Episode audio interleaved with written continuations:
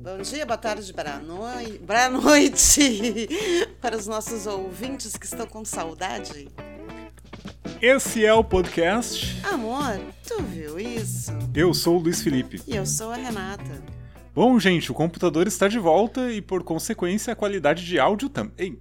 Mas pelo horário, imagino que não terá edições. É isso, Felipe? É mais ou menos isso que vai acontecer. Tá, aquela, aquele sobe trilha, aquele desce trilha, normalzinho, mas. Mas sem corte das nossas pausas. É, é exato. isso? Tá, vamos lá. O que, que temos para hoje? Bom, um, um dos principais assuntos que aconteceu nas últimas duas semanas foi a questão do aborto, né?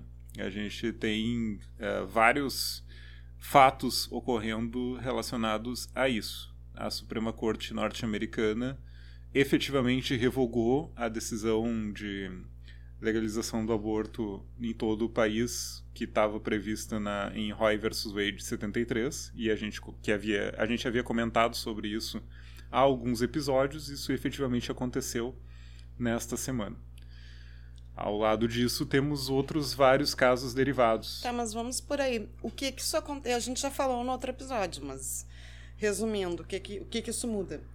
Isso muda que agora todos os estados norte-americanos têm que legislar sobre o aborto. Então, o que a Suprema Corte decidiu, basicamente, é que esse é um poder dos legisladores de cada estado e que é inconstitucional que uma Suprema Corte decida pela liberação do procedimento.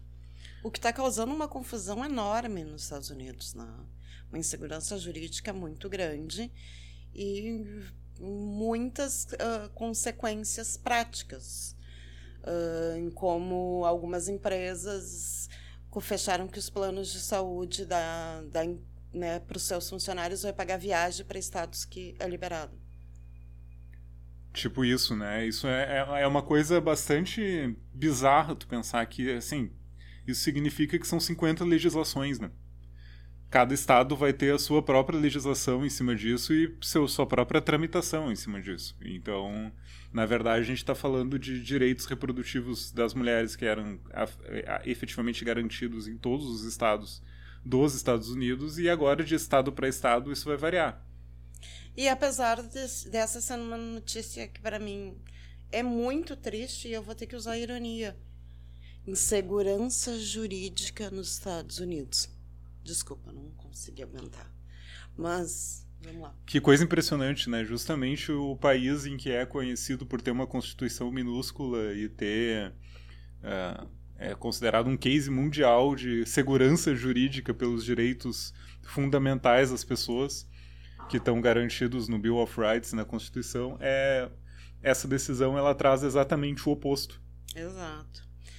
E, bom, a questão do, do aborto, uh, não só uh, nessa decisão, ela esteve presente uh, aborto e, consequentemente, aqui no Brasil, estupro, que andam, que são assuntos muito ligados, foram muito, muito, muito uh, uh, discutidas essas últimas duas semanas. Tivemos alguns casos uh, que trouxeram para a mídia nessa discussão. Teve a questão da menina estuprada. Isso.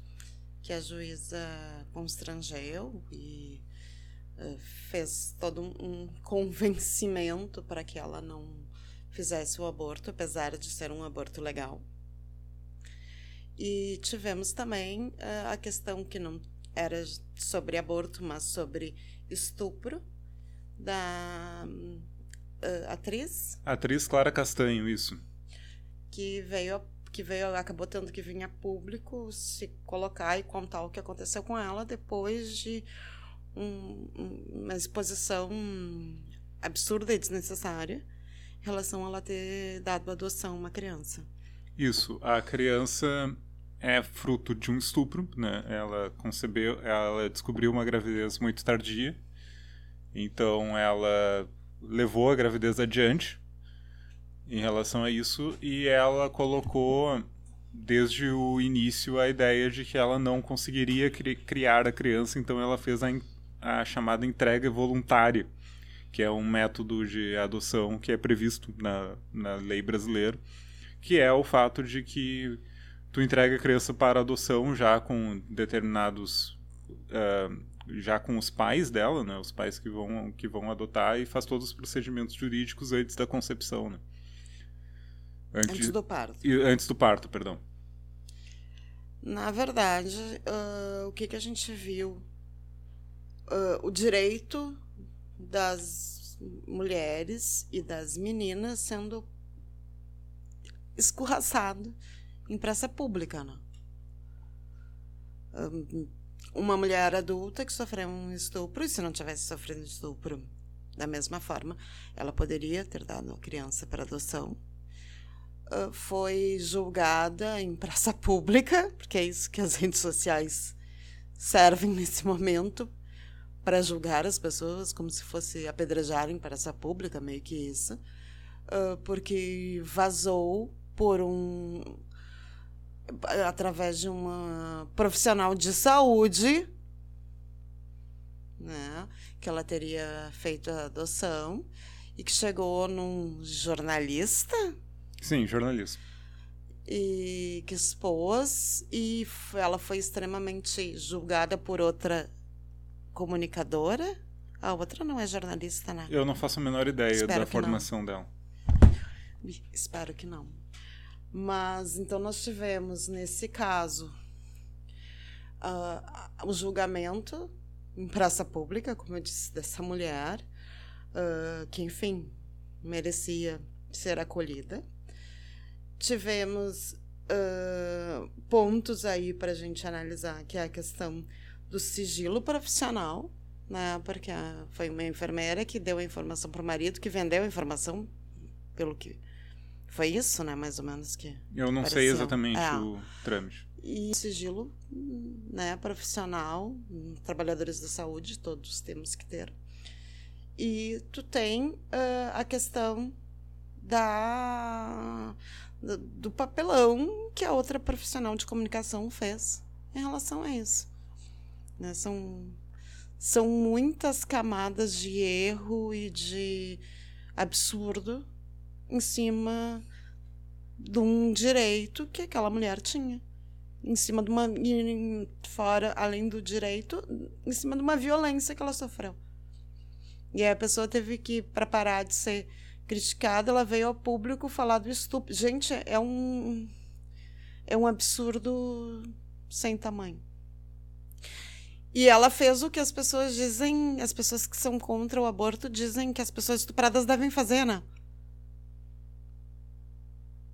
Porque Quer entregar a criança para adoção. É, essa, esse é o discurso é, frequente de quem é contra o aborto, mesmo em caso de estupro, é que tem que seguir em frente com a gestação e botar. E foi o que ela fez. Talvez não nem por escolha, mas pelo tempo da gestação que ela descobriu já no final. É, são camadas e camadas de absurdos, abusos, violências. Muita coisa já foi dita a respeito do jornalismo nesse, nesse aspecto. Eu. Assim, muita coisa já foi dita, mas eu vou dizer o que eu penso a respeito disso jornalisticamente. Não adianta acabar com o jornalismo de celebridades, tá? Ele vai continuar existindo. Ele, ele é motor de audiência, ele tem muitas vezes interesse das pessoas, porque tem uma. As pessoas têm fãs, as coisas são curiosas, são às vezes engraçadas. Não é à toa que a gente tem aqui o, o né, nesse podcast a gente faz isso. Mesmo jornalismo de celebridades precisa de responsabilidade ética. Ele não é porque se trata de um assunto menos importante que ele deixa de ter responsabilidade ética em cima dele. Isso é muito é, se vê muito isso no jornalismo esportivo, se vê isso muito no jornalismo de celebridades, que é tipo, ah, os assuntos não são tão importantes, então a gente pode. É assunto banal, então pode fazer de qualquer jeito. Pode fazer de qualquer jeito, pode expor a vida privada das pessoas, pode. Uh, como é que. Como é que eu vou dizer? A gente sempre fala que esses são assuntos de interesse do público e não interesse público. Então é aquela coisa, ah, como não é interesse público mesmo, a gente pode fazer o que a gente quiser. A gente pode divulgar informações que são sigilosas, a gente pode uh, escarafunchar a vida privada das pessoas, a gente pode fazer N coisas que não que nada nunca vai dar nada. Nada disso é violência. E a gente está falando de um caso que foi uma extrema violência. Uh, e aí eu acho que falta muito, isso é uma coisa que eu não vou. Uh, não, não, não é uma sinalização de virtude minha, assim, tipo, nossa, é, é como, como eu faria diferente, como eu sou melhor. Sabe? Porque, enfim, as, é, erros está todo mundo. É todo mundo possível, passível de cometer erros. Mas determinados assuntos, tu tem que partir do princípio que eles não, são, não serão publicados. Não o contrário. Entende? Tu não pode partir do princípio de que uma questão tão grave como uma pessoa estar grávida, esconder do, eh, de, dos fãs, dos amigos, etc., e entregar o bebê para adoção, tu tem que partir do princípio que isso não vai ser publicado. Tu tem que partir desse princípio. E o que eu vejo, assim, principalmente em relação às redes sociais, porque é tudo buzz e é tudo uh, uma grande economia da atenção, que se inverte esse princípio muitas vezes. Tu parte do princípio que primeiro vão publicar e depois vão ver o que é, sabe? E não, não, não é assim que determinados assuntos funcionam, mesmo para o jornalismo de celebridades. E não é. Tipo, eu, eu vejo também que existem algumas pessoas, uh, algumas celebridades, subcelebridades, que estão ali uh, justamente tentando se expor para ter. para gerar buzz. Né? E Bom, se o artista tá te vendendo aquela pauta, tá te dando aquela pauta, é uma coisa. Outra coisa é tu ter uma informação tipo essa uh, e expor. E sem saber da onde, sem saber, enfim, como isso aconteceu, por que que aconteceu e se, inclusive, aquele, aquela pessoa está preparada para isso. Para essa exposição. Nesse caso, não estava, né? Enfim. E acabou. Uh, uh, tendo a sua vida invadida de uma forma absurda. É, e acabou tendo. se sentiu.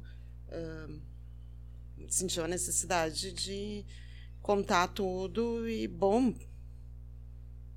É, é uma violência absurda.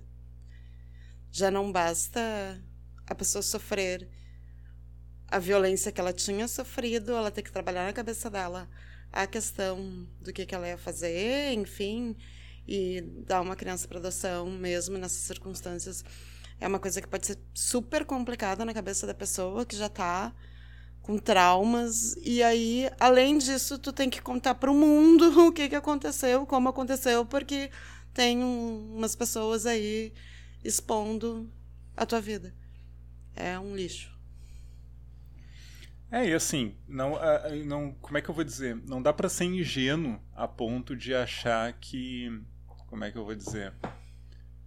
Vamos ver como é que o meu departamento jurídico me permite falar esse, essa frase. Atenção, departamento jurídico. Não dá para ser ingênuo a ponto de achar que esse tipo de coisa é apenas um erro. Óbvio que não. Porque o erro todo mundo está passível de cometer e, de, de, novo, eu não vou fazer aqui a sinalização de virtude e dizer que eu sou melhor que os outros. Mas erros, todo mundo está passível de cometer erros. Não, mas é, não é uma situação que é um erro. Tipo, é claro que é uma situação que é delicada. Mesmo se não tivesse tido as coisas que aconteceram com essa pessoa antes dela ter dado em adoção, é um assunto delicado. Tu sabe que dar uma criança em adoção é um assunto delicado. Não sabe? Claro. Que deve, ter, deve mexer com aquela pessoa, enfim, várias coisas. É um assunto difícil, de forma muito pessoal. Então, não é sobre as compras que ela está fazendo ou sobre quem ela, quem ela pegou numa festa. Lá, todo mundo vendo. São coisas muito pessoais e tu expor desta forma, por mais que, enfim, está. Ah, não, mas a gente não sabia que era isso. Beleza. Não era para expor de qualquer jeito. Né? Você fez a exposição, a outra lá fez todo um, um circo midiático uh, julgando a atriz. e indiferente, mesmo se não tiver. Não era, não é razoável. Não é razoável. Não é. Ah, erramos porque falamos uma coisa normal e aí tinha toda uma história atrás que a gente não sabia. Sei. Sim. Uh, bom, o referido jornalista vai aparentemente passar por um procedimento ético, né, dentro do, da federação, se não me engano, da Federação Nacional dos Jornalistas. Uh, muitos outras, muitas outras pessoas manifestaram solidariedade, a Clara Castanho, né, pelo que ocorreu e pelo que vem ocorrendo nos últimos dias. E, enfim, cara, eu sinceramente espero que nunca mais aconteça esse tipo de coisa, assim, que sirva de lição para todo mundo. Todos os envolvidos e os não envolvidos no caso, assim. Tipo, eu não quero nunca mais ver uma coisa dessas acontecendo. É, em qualquer site, em qualquer portal, por qualquer pessoa, em qualquer circunstância, assim, porque é muito grave. Só de tu dar notícia uh, de questões que acontecem dentro de uma, de, um, de uma instituição de saúde com alguém, mesmo celebridade, já é um absurdo. Né? Uh, então a gente já sai de um de um erro muito grande. E erro que a gente já viu, enfim, ser cometido em outros momentos. E, e eu acho que uma coisa que, primeira, primeiro ponto, que qualquer jornalista deveria, eu não sou jornalista, mas eu penso que quando chega num, uma notícia, um fato que aconteceu dentro de uma, de uma unidade hospitalar, ou que tu veio, tu veio saber por uma fonte que é ligada a uma, uma área hospitalar, a primeira coisa que tu tem que pensar é qual é o tamanho da relevância disso. Porque é um é, é de foro íntimo ou bom, o presidente morreu. E aí isso é maior do que o foro íntimo. Não sei. Porque eu acho que não deveria vazar nunca, mas no momento que vazou num jornalista, a pergunta deveria ser: para mim, tocar nesse assunto, a relevância pública dele, dele tem que ser uma coisa muito maior do que qualquer outra coisa. Tipo, eu acho entendível quando os jornalistas falavam, fazer coisas sobre Fidel morreu ou não morreu. Isso eu acho uma coisa razoável, porque mexe com a vida do mundo, mas tipo, a relevância um, pública disso é muito grande. Diferente da vida particular de um, de um ator, de uma atriz, de um cantor, quando a gente não está falando de, de, de, de, hum, pessoas que, enfim, têm um, uma relevância para o futuro de muitas outras pessoas. É diferente, ao meu ver. E mesmo assim, não deveria vazar dentro das, da área hospitalar. Isso é o, grande, o primeiro grande erro.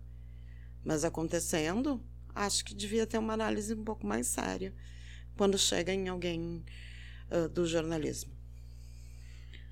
Ainda continuando nesse tema, mas mudando um pouco de assunto, teve uma audiência pública do Ministério da Saúde para debater uma cartilha a respeito da, das questões relacionadas ao aborto no Brasil. O atual status, enfim, do, da, da interrupção da gravidez essa audiência foi, digamos assim, as pessoas que participaram dessa audiência majoritariamente são contrárias ao aborto, à legalização do aborto no Brasil. Uh, inclusive, isso, isso, isso, é público, notório. A gente sabe que esse governo tem, uma, tem essa, esse posicionamento mas no meio disso aparecem coisas que são desinformações. Por exemplo, a lógica de que não existe aborto legal no Brasil, porque na verdade o que existe é um excludente de ilicitude. Bom, isso não é verdade. O, o, o aborto é, é autorizado no Brasil dentro de determinados casos, como a gente sabe, o risco da vida da mãe, a questão do, do estupro e a questão do feto anencefalo liberado pelo STF em 2012. E assim, dentro a questão do excludente de licitude ou não não, não altera a legalidade da, da situação. Assim como o estupro, ele independe do de uma eventual, como é que eu vou dizer, é, da idade da pessoa que estuprou, seja lá o que for. O estupro de vulnerável, por exemplo, que é o caso da menina de Santa Catarina, qualquer conjunção carnal, esse é o termo utilizado no Código Penal, no artigo 217-A, com pessoa menor de 14 anos, é considerado estupro de vulnerável. Sim. E daí existem súmulas no STJ e no STF que mostram que isso independe de uh, eventual intenção, isso independe de consenso, isso independe de muitas outras coisas. Então, nesse caso, o aborto é permitido, ele é legal. Isso não está dentro da lei e não há o que não há como isso ser alterado, a não ser que se altere a lei. É, mas a gente vê que está dentro da lei, é, enfim, poder, deveria ser uh, realizado de forma uh, discreta e correta e acaba, em alguns casos, acontecendo o que aconteceu com a, com a menina de Santa Catarina. Né, onde uh, acaba também por um, uma situação não correta dentro da área da saúde, chegando num, numa juíza e numa juíza que fez o que fez. Então a gente está muito longe de ter garantias que o aborto legal aconteça da forma que deveria acontecer. É, a gente tem na legislação essa, essa possibilidade, felizmente, mas está é, aí, a gente pode enxergar uh, nesse caso que na prática não acontece de forma tão correta. Vulnerável de uma menina de 14 anos. Né? A gente não está falando ainda de alguém que é adulto e que foi estuprado. Ou será que foi estuprada? Tem todo questionamento. Não, a gente está falando de uma menor, de uma inca... não só menor, como incapaz de conceder. Né? Então, que não teria como ter esse questionamento. E mesmo assim, aparece uma situação dessas. Ela só conseguiu efetuar o procedimento depois de uma intervenção do Ministério Público Federal derivada da reportagem que foi publicada. Sim, aí então tipo a gente tem uma situação muito complicada e aí nós temos toda a questão de que o estupro ele é um, um com frequência ele acontece uh, dentro das famílias ele acontece com conhecidos uh, com pais, padrastos, tios, avós, amigos da família, uh, com meninas e mulheres, enfim, que têm uh, muito medo de, de, de denunciar, que é um, um crime que ele é muito subnotificado. E aí, quando acontece, enfim, mesmo em situações que elas estão ali, tipo, não tem como, menos de 14 anos, não tem como ser diferente, pode acontecer coisas desse tipo. Então, assim, nós como mulheres estamos.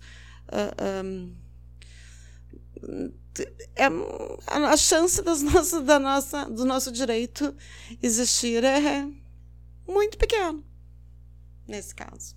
Não só nesse caso, mas nesse caso é muito claro isso. É, e aquilo que a gente, que, enfim, já se cansou de falar, que as pessoas têm ideia de que o estupro ele é aquele da pessoa estar caminhando na rua, voltando da escola, de calça jeans larga, moletom, e aí um desconhecido, um desconhecido com uma arma salta do mando de trás de uma árvore e estupra. Porque todos os outros casos exige, ah, mas foi estupro mesmo. É, então, sei lá, é um assunto muito complicado e que sempre foi complicado e que nessas últimas semanas dá vontade de chorar no cantinho. Não tem outra, vendo o que está acontecendo. Acho que a nossa já são poucos os direitos E a gente está vendo eles serem estraçalhados. Mudando de assunto, mas ainda falando de questões relacionadas à violência, nós tivemos a demissão nesta semana do presidente da Caixa Econômica Federal, Pedro Guimarães. Ele, depois de uma série de denúncias de assédio sexual uh, contra ele, de pessoas anônimas que divulgaram isso na imprensa e divulgaram isso ao Ministério Público Federal também. Isso saiu primeiro no, no site Metrópolis, depois saiu no jornal O Globo, saiu na Folha de São Paulo também e, e no blog da André Sadira Globo News. Ou seja, foi uma, meio que uma ação coordenada de várias pessoas que denunciaram mais ou menos ao mesmo tempo. Porque, enfim, se trata de uma pessoa bastante poderosa. É, ele estava desde janeiro de 2019 no cargo. Ele é, com, é uma pessoa muito próxima do, do círculo no núcleo duro do governo federal. E depois do, de todas as coisas ocorridas, ele pediu demissão. Ele, no, no meio disso também tem casos de assédio moral. Uma representante dos, dos funcionários da Caixa dizia que era muito intimidado por ele dentro do conselho de administração. E, enfim, agora é observar até quando vai essa investigação mas tem uh, assessores, assessores dele me dizendo: não, é que ele é muito brincalhão, a gente vai comer com ele, ele põe pimenta no nosso prato. Ele é assim mesmo. Não é a mesma coisa, né? Ah, absolutamente não é a mesma coisa. Tipo, as, essa comparação não, não, faz, não faz nenhum, não tem nenhum cabimento, né? Só estou comentando. Que, eu... que coisa impressionante. Enfim, Uh, ele não é mais presidente da Caixa, ele foi substituído por um Daniela, alguma coisa, esqueci o nome dela exatamente. E é isso. Então, os assuntos gerais foram. Isso mesmo. E o assunto do Brasil foi um. A questão do outro assunto Brasil aqui. Do, das perseguições em eventos jurídicos ah, sim. Isso é uma reportagem do Cauê Fonseca na Folha de São Paulo. Ele trouxe um, um apanhado de vários de vários episódios em que ministros da, do Supremo Tribunal Federal foram impedidos, entre aspas, cancelaram suas agendas devido a protestos, principalmente nas regiões de Gramado e Canela por não sentirem segurança suficiente para uh, participarem desses eventos. Está havendo uma perseguição né, ali do, dos moradores e turistas, principalmente moradores. Isso. Porque a gente sabe que existem muitas críticas, especialmente dos, uh, dos militantes bolsonaristas, enfim, contra ministros do STF e daí ministros como Dias Toffoli, Luiz Fux e Carmen Lúcia não se sentiram seguros o suficiente para participar desses eventos. Inclusive há uma há um pedido dos, da prefeitura, da, dos órgãos públicos dentro de Gramado e Canela que dizem assim, olha, eventos jurídicos e congressos desse tipo são muito importantes para nós. É uma nós. grande fonte de renda para, essa, para, para Gramado e Canela. Uma grande fonte de renda. Os maiores congressos nacionais, alguns ocorrem ali, jurídicos. Ainda mais no inverno. Exatamente. É. Não só, no, mas sim, tipo, os maiores congressos, alguns na América Latina, em termos de direito, acontecem em Canela. Então, é muita grana que esses congressos movimentam. E ter pessoas como o, os, os ministros do STF é um atrativo para que as pessoas venham e gastem. E gastem muito em Gramado. E os moradores de Gramado, os donos das casas de Gramado, parece que não não estão ligando lá com cré. E estão prejudicando a eles mesmos, né? Ah, desculpa, mas é que, quando eu li isso, eu achei de uma. Estão prejudicando o capitalismo local. Estão prejudicando o andamento da economia. Estão prejudicando a eles, né, cara? Porque Uh, uh, é, é, o turismo que movimenta a grana nessas cidades, é só turismo. E aí eles, tipo, estão. Um dos grandes pontos de turismo ali é a questão de, uh, de congresso jurídico. E isso é histórico, é muitos anos que é assim. Acho que Bento também, não é? Eu tenho Nova Petrópolis, é, Bento. Eu me lembro de quando eu era estudante de direito, tipo, ah, os congressos de gramado eram tchananã. Não, enfim. Enfim, isso é uma coisa que está acontecendo e que no, é, é muito interessante ver que os locais estão tentando conter a revolta dos seus próprios locais. Enfim. Uh, mais alguma pauta nacional? De nacional é isso. Tá, vamos lá para a política internacional, então. Uh, essa semana tiveram alguns avanços em relação à entrada da Suécia e da Finlândia na OTAN alguns, alguns um grande avanço. Porque, na verdade, assim, a OTAN, um voto contra a entrada, o país não entra. Tá? Qualquer um dos membros pode vetar. Então tem que ter uma concordância de todos para que alguém entre. Uh, não, eu sei que tu sabe, tu faz assim para mim, mas de repente o nosso ouvinte não sabe disso. E já faz algum tempo que a Finlândia e a Suécia, Suécia estão, estão tentando entrar na OTAN e a Turquia estava dizendo: ah, não sei. Ah, não sei. Será que eles não têm terroristas? Acho que tem que investigar bem. Porque, assim, esses dois países recebem, uh, ou recebiam, pessoas que são contra o governo da Turquia. Tipo, eles dão asilo. E, e aí a Turquia foi dizendo, fazendo aquilo, ah, pois é, não sei, tô achando que não, eu acho que não é bem assim, tem que ver. E aí essa semana um, eles, uh, uh, eles no final de semana passada eles assinaram um, um, um memorando de acordo, tipo assim, que a, a Finlândia e a Suécia deixariam de receber uh, os Asilados políticos. Os asilados políticos que, enfim, né, eh, e, e que entregariam para a Turquia alguns exilados. E, um, e a Turquia concordava com a entrada. Tem outras coisas, mas assim, o que a Turquia mais ganhou nisso não foi nem o, a questão da Suécia e da Finlândia, né? Mas que isso eles levaram pro, pro povo deles, ó, oh, conseguimos, legal.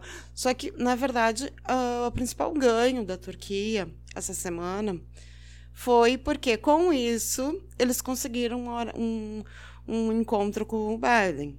Hum. Tá? E essa semana foi anunciado que o governo americano é favorável à venda de F-16 para a Turquia. Ah, então tudo isso tinha caças no meio. Exatamente. Entendi. E como é que a Rússia viu isso, hein? A Rússia não sei. A Rússia não. A Rússia disse que não. Não tinha nada a ver com isso.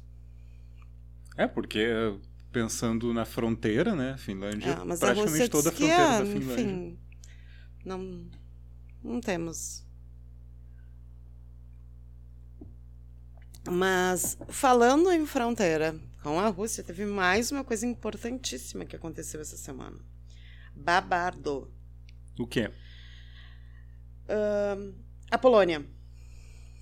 O que, que aconteceu na Polônia? Depois da Polônia brigar, brigar, brigar, brigar, ser considerada pelo pelo Petit jornal o quadro Polônia sem freios, eles conseguiram. Biden anunciou que será criada uma base militar na Polônia, uma base permanente. Hum. Que era o que eles estavam pedindo há muito tempo. Não? Sim. Conseguiram acalmar a Polônia, então. Será? É, não sei. Mas eu acho isso um perigo. Eu, pessoalmente, se eu fosse um polonês normal agora, eu estaria morrendo de medo. Do, do se não vai vir uma circun- represária na- da Rússia. Das circunstâncias, né? Das Nesse circunstâncias disso. momento, com tudo que tá acontecendo, eu não sei se eu ia ficar feliz. Pois é, bastante, é bastante. Como é que eu vou dizer? Perigoso. Sim. Bastante estranho até. É, é, mas era o que a Polônia estava pedindo há bastante tempo e ganhou, né? Ganhou, foi declarado semana que será será feito e tal, mas eu acho bem perigoso. Ainda em relação ah, à guerra, né? Porque, enfim, política internacional, boa parte dela atualmente é isso, né? Ah, a Rússia, pela primeira vez, nessa, nessa última semana, ela foi considerada que ela não estava conseguindo pagar as contas. Ah, o famoso default. É. O que que aconteceu, tá? Ahn, até para entender um pouco o contexto. A Rússia estava pagando ahn, em rubro para uma empresa externa fazer a, a conversão e pagar. Uhum. Isso é o que conta o Putin. Certo. Tá? Mas parece que é isso mesmo. Ah, e aí, ah, essa semana, pela primeira vez, não foram realizados os pagamentos. E aí, a Casa Branca afirmou, na segunda agora, que a Rússia deu calote nos títulos internacionais pela primeira vez, desde a, ah, Revolução Bolchevique. E que des- ah, uma- e as sanções, enfim, que tá- tinham feito isso, que estavam atingindo o- a, a parte financeira do país e tal. Tipo assim, dizendo que está tudo funcionando como tinha que funcionar. E, segundo a Rússia, até semana passada, eles continuavam pagando em eurobônus, os seus eurobônus em moeda estrangeira, né, de acordo com as condições previstas na emissão, mas que a transferência dos cupons para dólar e euros era fei- ah, eram feitas. ah, por empresa externa, né? Uhum. E aí o... Tem, teve uma declaração ah, que as declarações de inadimplência são absolutamente injustificadas, né? Mas foi uma declaração do Grêmio. Ahm, que o fato da Euroclear, que é essa empresa, né, essa ahm, ai, não é seguradora, é uma atravessadora. É, não, Não. chega a ser atravessa. Ela é uma facilitadora, podemos chamar, Facilitadora, pode assim. ser, tá? Ter retido esse dinheiro e não ter levado aos destinatários não é um problema nosso, né? A gente não está inadimplente.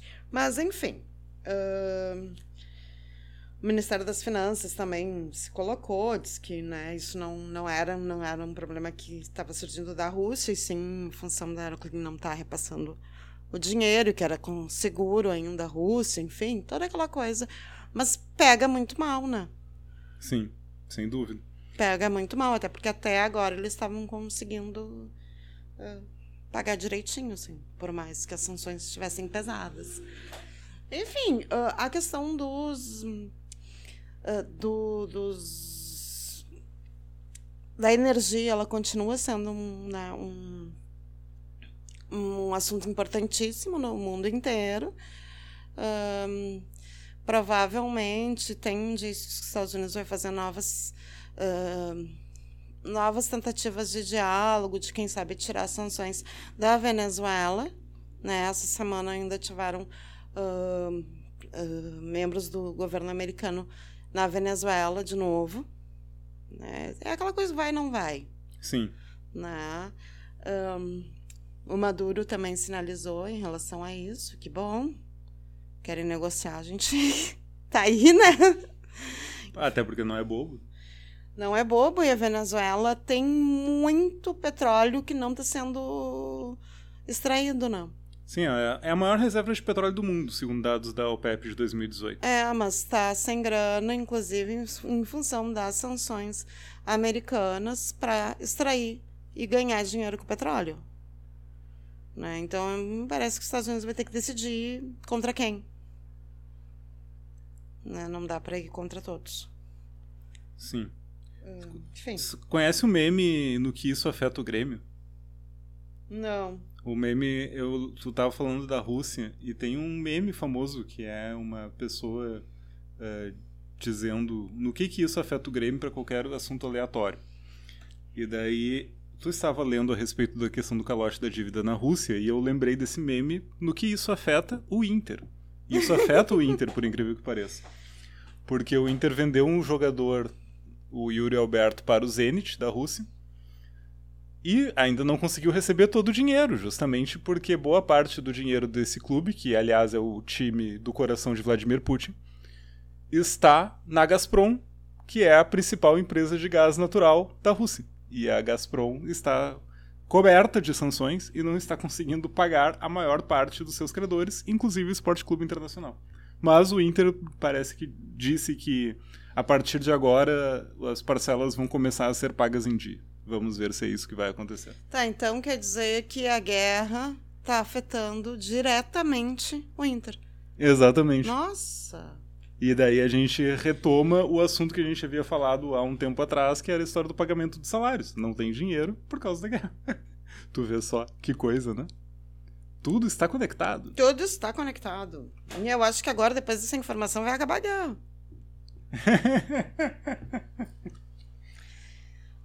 E aí temos mais pauta?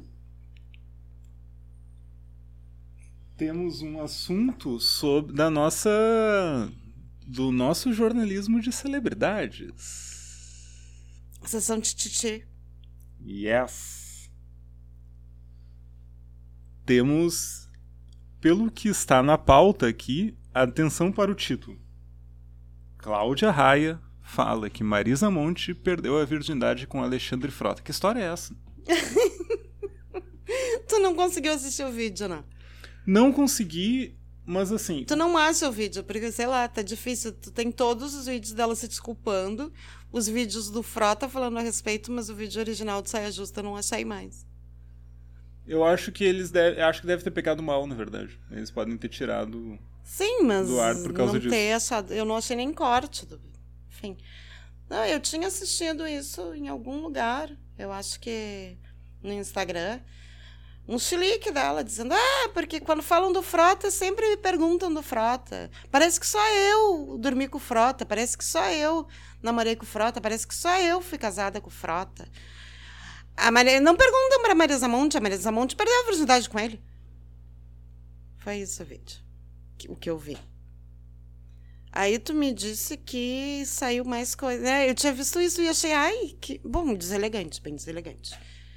Né, dizer isso ao vivo, sei lá. Ah, tu não fica contando pros outros quem perdeu a virgindade é, com quem, não, né? Não, bem desagradável, inclusive. E outra, né? Vamos combinar. Águas passadas não movem moinhos, né? Quem nunca fez. Como...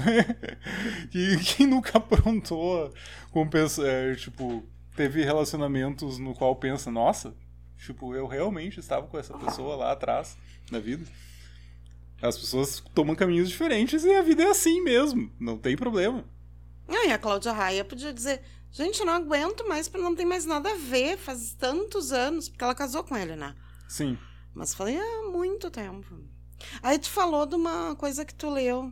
Isso, o Fefito, que é um jornalista uh, de celebridades, escreveu um texto sobre uh, sobre isso, sobre a questão do Alexandre Frota, dizendo uh, que não, eu te entendo, Marisa Monte, eu também tive um relacionamento com Alexandre Frota.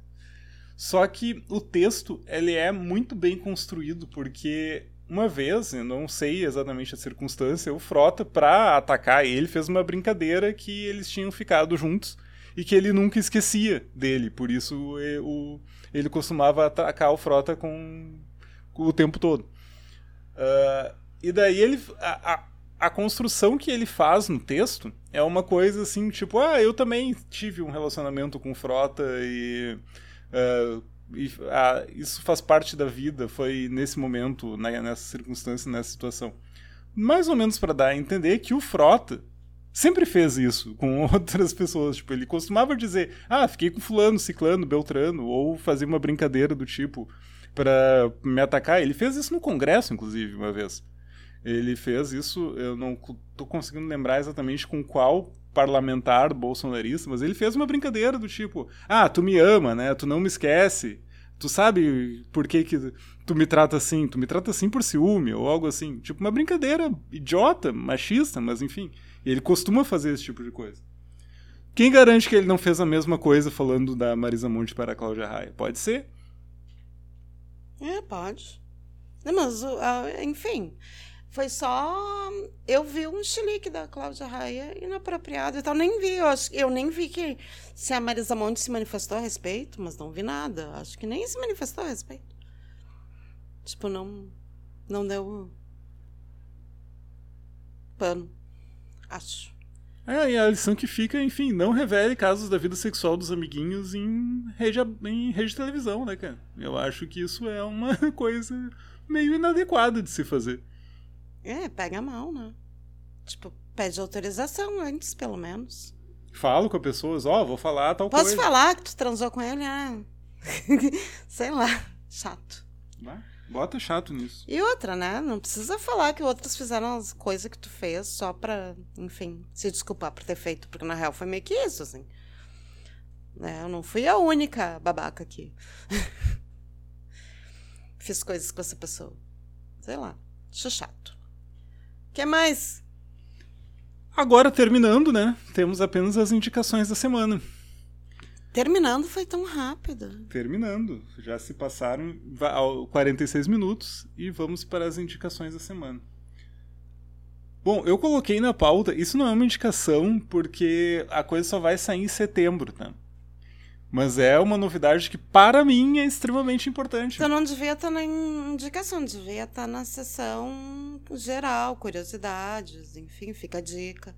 Fica a dica, então.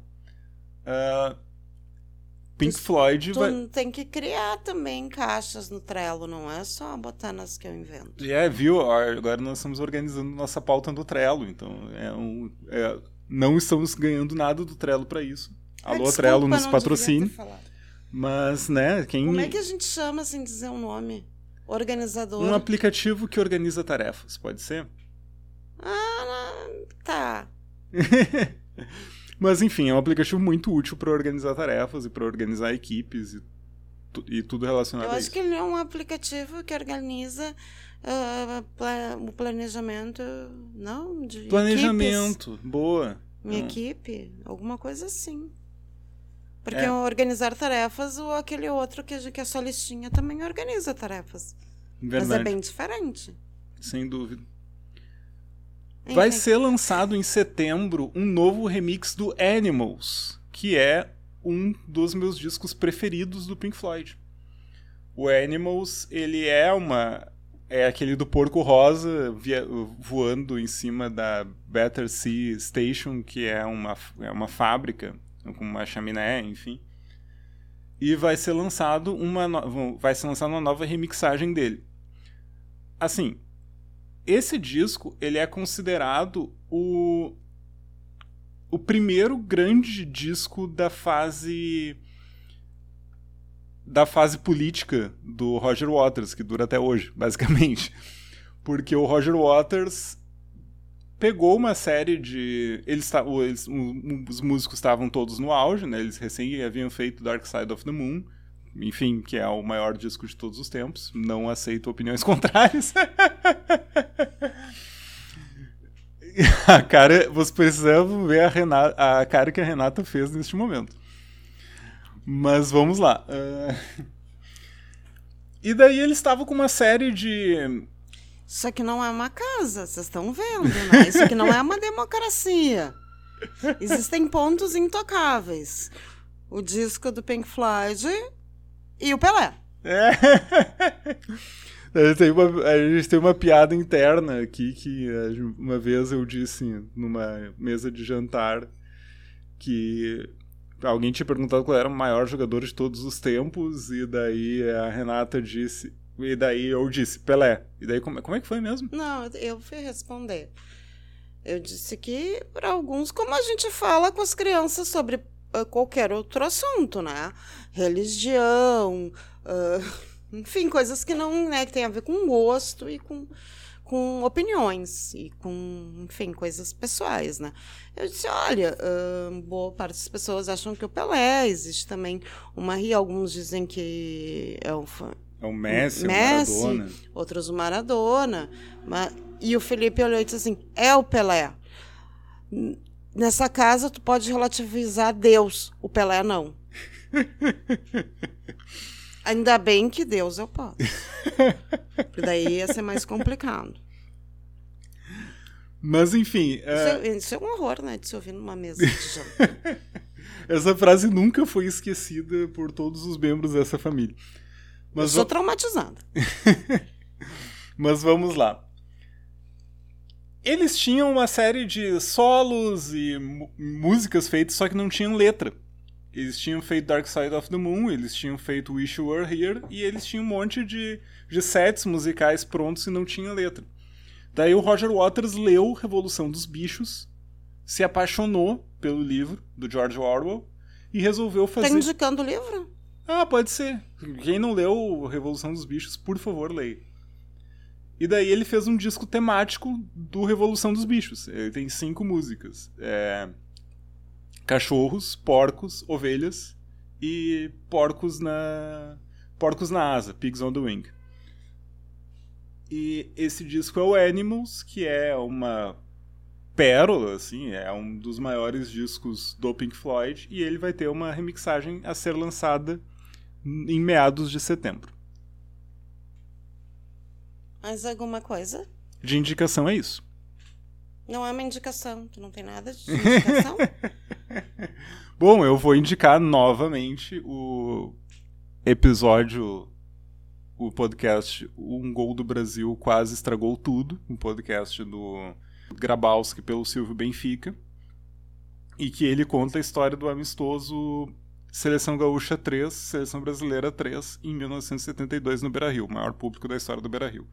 Quem gosta de futebol e gosta de política, por favor, ouça, porque sai toda sexta-feira e é um episódio melhor que o outro. Tu não vai indicar o filme que tu adorou? Eu não lembro mais qual é o filme que eu adorei. O Garoto Exemplar. Garoto Exemplar, verdade. É, é que assim, ó, a gente tá num, com um problema, porque eu tenho escolhido os filmes e ele tem odiado. Eu também. Mas no último. Da última vez ele gostou bastante, só que ele esqueceu, como vocês podem ver. É verdade. Garoto Exemplar é um filme de 2014 ou 2015, se não me engano. É, não é novo. É. E ele gira em torno do desaparecimento de uma mulher numa cidade mais ou menos pequena dos Estados Unidos. Tipo, o cara chegou em casa, ele saiu de casa e quando ele chegou, a mulher não estava mais lá. E a história é uma aula de roteiro. Uma aula de roteiro de cinema. Vale muito a pena ver. É uma, um baita roteiro. E assim, ó, quem se envolveu no roteiro foi a. Esse filme ele é baseado num livro. Aí a própria escritora se envolveu no roteiro. Então, por isso que esse roteiro é tão bom. Eu acho. E ela é uma jornalista, enfim, que perdeu o emprego. Ah, por isso. Não vamos dar spoiler aqui de um filme de 2014, mas tem tudo a ver com a história. isso não é spoiler, tu dizer que o, um dos personagens é um jornalista. São é um jornalista que perde o emprego.